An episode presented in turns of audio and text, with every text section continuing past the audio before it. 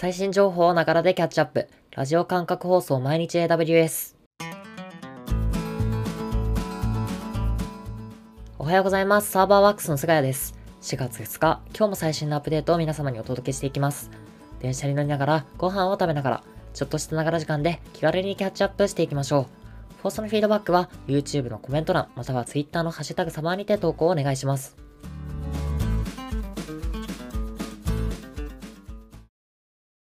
昨日の放送に引き続き、今週の小話のテーマ、最近触っている AWS サービスについてお話しします。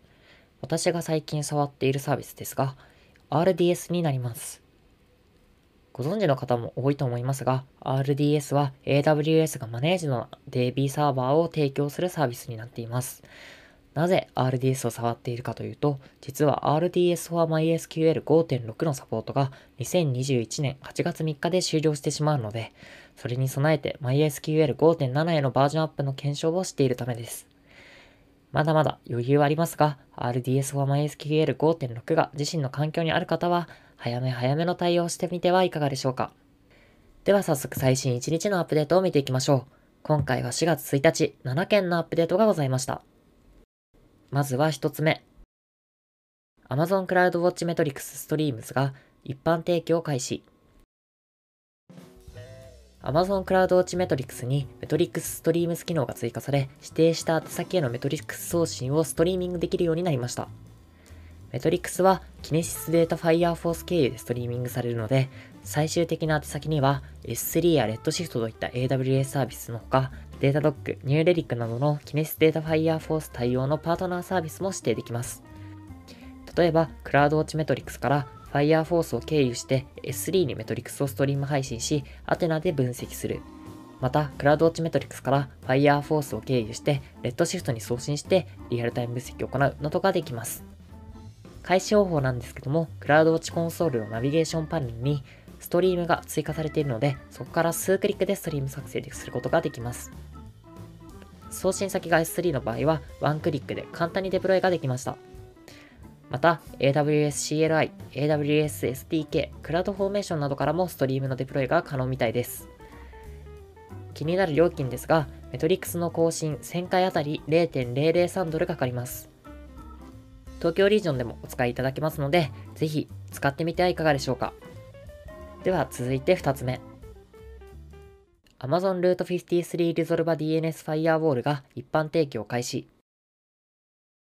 Amazon Route 53 Resolver に関するアップデートです。最初に Amazon Route 53 Resolver について補足しておくと、DNS リゾルバのマネージドサービスでして、VPC 外から来た DNS クエリを引き受けて、VPC 内リソースのドメイン名解決をしたり、VPC 内リソースが発行した DNS クエリを転送したりするサービスとなっています。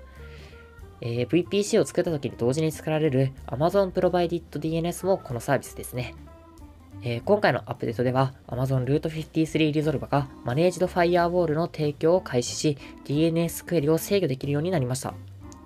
具体的に説明しますと、そもそも Amazon Route 53 Resolve は2種類のエンドポイントがありまして、1つが外部からの通信を受け取るインバウンドエンドポイント、もう1つが外部へ通信を行うアウトバウンドエンドポイントです。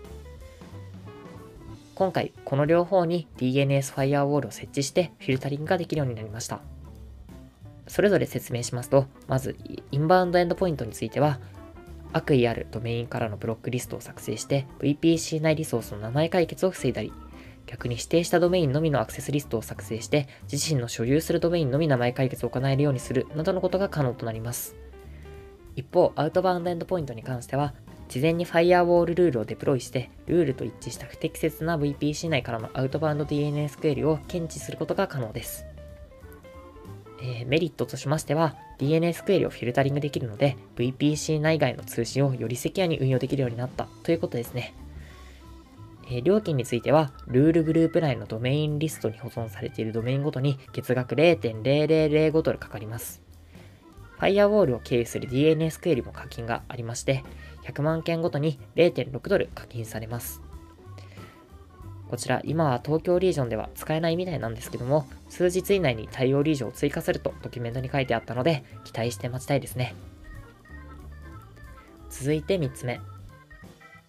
AWS ラムダエッジが1ミリ秒単位で課金されるように。ラムダエッジの課金体系が変更されて、実行時間、えー、ドキュメントで言うとデュレーションですね。デュレーション1ミリ秒単位で課金されるようになりました。以前は50ミリ秒単位で課金されていたので、50ミリ秒未満の実行時間は50ミリ秒に切り上げて課金されていましたが、今回のアップデートで課金単位が細かくなったので、より実態に近い形で課金されるようになりました。例えば、 Lambda@Edge のユースケースで、リクエストヘッダーの追加や URL パス変更などがよくあると思うんですけども、これらの非常に軽い関数は利用料が今まで以上に安くなるということですね。料金に関してなんですけども、1ミリ秒あたりの利用料金は非常に小さいです。詳細は AWS ドキュメント確認してみてください。 Viewer Request、Viewer Response とキャッシュされない位置に置いた Lambda@Edge はかなり頻繁に呼び出されるので、今回のアップデートでコスト削減につながるのは嬉しいですね。続いて4つ目。AWS Direct Connect が MaxSec エンクリプションをサポート。AWS Direct Connect が 10GBps および 100GBps の専用接続で IEEE802.1AE Mac Security 標準暗号化をサポートしました。略して MacSec ですね。こちらは勝手にサポートされるわけではなく、選択した場所で有効化することで暗号化が実施されるそうです。MacSec 簡単に説明しますと、レイヤー2レベルでパケット暗号化を行う暗号化方式でして、えーよく聞く IPsec はレイヤー3レベルで暗号化を行っているみたいです。えー、メリットなんですけども、まあ、ざっくり言いますと、ダイレクトコネクトでの通信がより低レイヤーで暗号化されるようになったので、さらにセキュアに通信できるようになったということですね。もともとダイレクトコネクトは専用線が提供されているためかなりセキュアなサービスなんですけども、専用線を分割して他社に貸し出すケースなどもあるので、パケット自体の暗号化も必要なんでしょうね。日本でもダイレクトコネクトを利用できる東京のデータセンターでこちらを有効化できるみたいです。詳しくはドキュメントをご覧ください。えー、MacSec 有効化することで、より厳格なセキュリティポリシーにのっとることもできますので、ぜひ有効化を検討してみてください。続いて5つ目。AWS ゲートウェイロードバランサーが大阪をはじめとする3つのリージョンに追加対応。AWS ゲートウェイロードバランサーが大阪、カナダ、ソウルリージョンに対応しました。AWS ゲートウェイロードバランサーについて補足しますと、Firewall や IDS、IPS といったサードパーティーの仮想ネットワークアプライアンスを冗長化したい場合に使うロードバランサーです。えー、裏側ではレイヤー3のゲートウェイと L4 ロードバランサーの機能が組み合わせてあり、一旦ゲートウェイ経由で通信を受け取るため、パケットを加工せず、元のパケットのまま紐付けた仮想ネットワークアプライアンスに転送することができます。AWS ゲートウェイロードバランサーは出たばっかりのサービスなんですけども、大阪リージョンにも速攻対応しましたね。ぜひ使ってみてはいかがでしょうか。続いて6つ目。Amazon RDS for MySQL が新しいマイナーバージョン5.6.51、5.7.33、8.0.23をサポート。RDS for MySQL が新しいマイナーバージョン5.6.51、5.7.33および8.0.23をサポートしました。それぞれ基地のセキュリティ脆弱性の修正、MySQL コミュニティによって追加された多数のバグ修正、パフォーマンスの改善などが組まれているそうです。RDS for MySQL 5.6はサポート終了期限が決まっているのに、マイナーアップデートまだするんだなっていうふうに思ったんですけど、もしかしたら重要なアップデートか何かが含まれているのかもしれないですね。今回詳細は取り上げないんですけども、気になる人はこの点調べてみるといいんじゃないかなと思います。続いて7つ目。Amazon Transcribe Custom Language Models が追加の4言語をサポート。音声を文字起こしするサービス Amazon Transcribe のカスタムランゲージモデルズ略して CLM が新しい言語、オーストラリア英語、イギリス英語、ヒンディー語、米国スペイン語をサポートしました。CLM について簡単に補足しますと、テキストデータを元に機械学習をして、カスタム音声エンジンを構築できる機能です。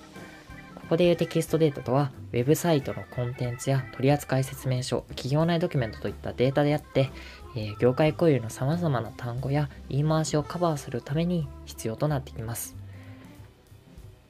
えー、例えば金融や法律、医療など専門用語が多く存在する業界の場合、標準のエンジンでは適切な文字起こしができない場合が多いので、このようなユースケースで使用される機能となっています。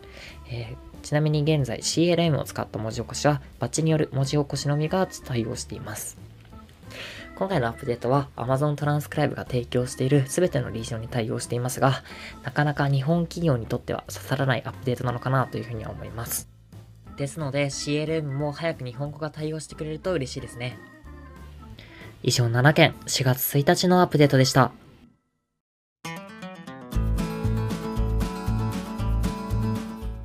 繰り返しになりますが、放送のフィードバックは YouTube のコメント欄または Twitter のハッシュタグサバーにて投稿をお願いします。